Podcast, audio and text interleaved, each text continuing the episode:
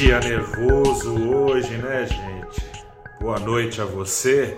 Foi um dia bem nervoso no mercado financeiro. Investidores por aqui seguem divididos entre o hoje e o amanhã do Brasil, tanto hoje quanto amanhã, trazendo preocupações.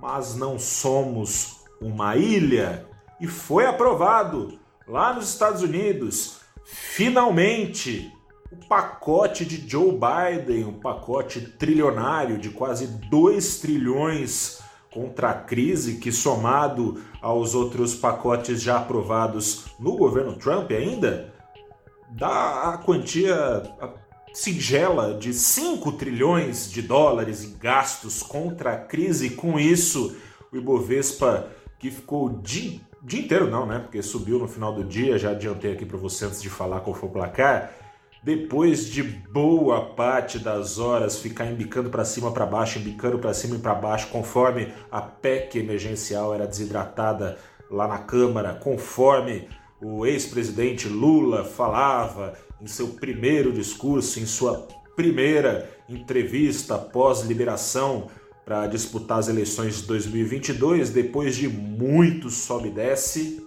o Ibovespa subiu.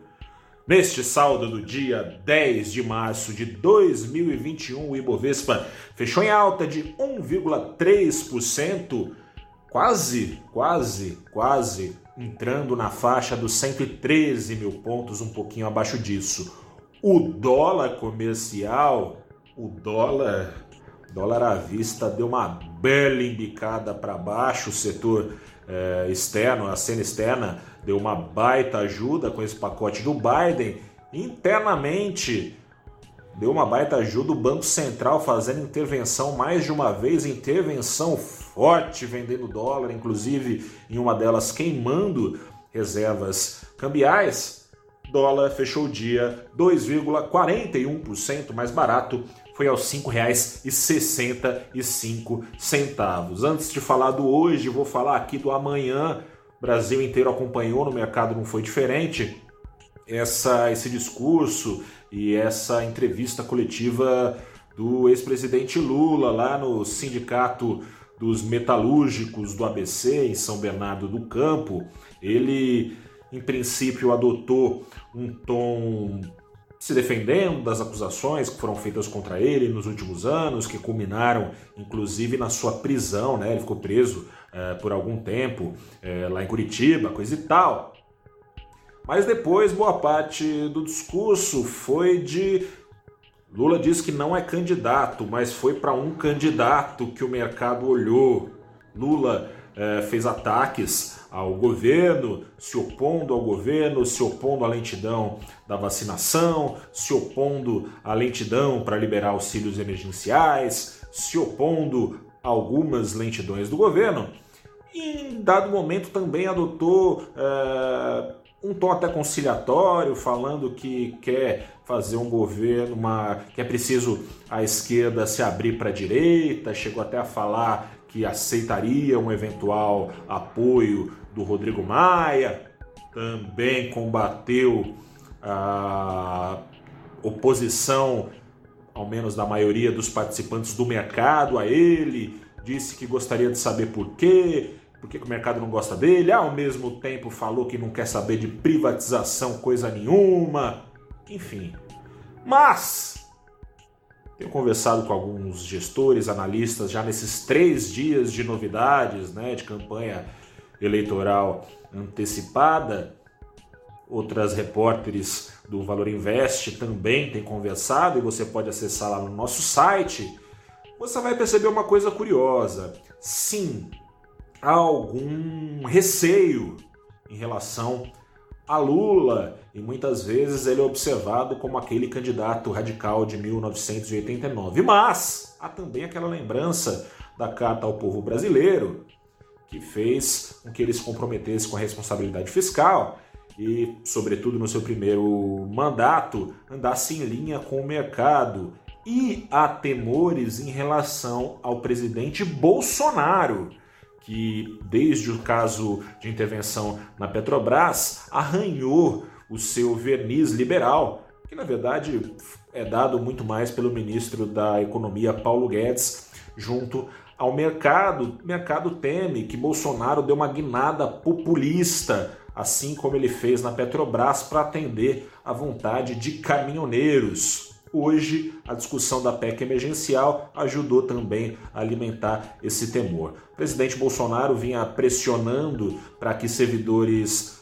ligados à segurança pública, assim como caminhoneiros, parte importante da sua base eleitoral, que esses servidores ficassem livres de eventuais congelamentos de salário em caso de crise, é o que prevê a PEC emergencial, contrapartida exigida pelo governo para liberar o pagamento de auxílios emergenciais.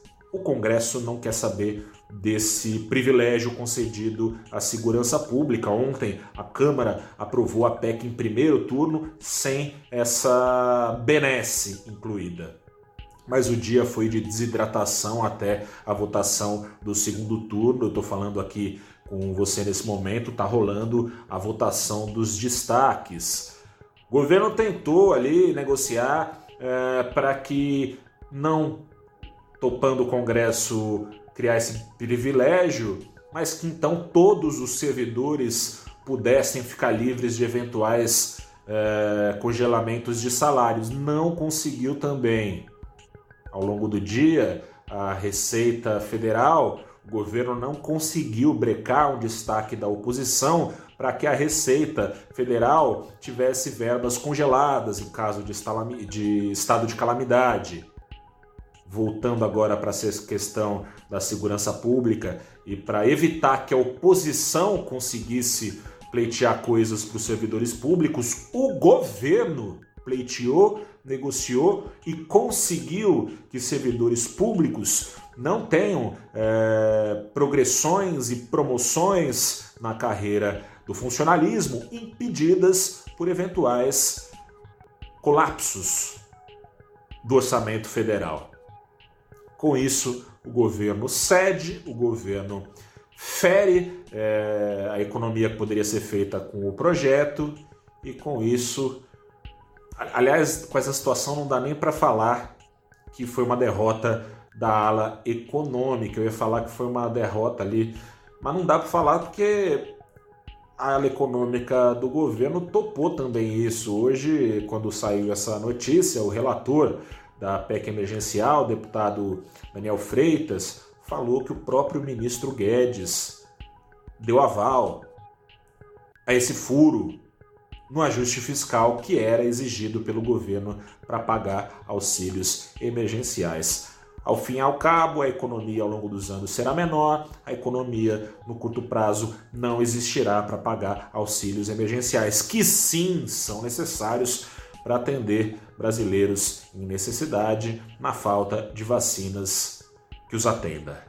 Hoje o governo, aliás, hoje foi curioso, né? O presidente Lula é, falou, defendeu normas de é, proteção contra a Covid-19. Quando foi a última vez que você viu o presidente Bolsonaro usar máscara? Hoje ele apareceu usando até máscara. Vamos ver no que vai dar essas reações do presidente. Também, claro, é, como é que o mercado vai reagir a isso tudo. Os próximos dias prometem ser animados. Vamos ver. Eu sou Gustavo Ferreira, repórter do valorinvest.com. Deixo aqui o meu abraço e te lembro no final do vídeo que, embora o dólar tenha caído com força, a inclinação da curva de juros empinando lá para cima deu mostras de que o risco fiscal segue no ar. Grande abraço, até a próxima, até amanhã e tchau.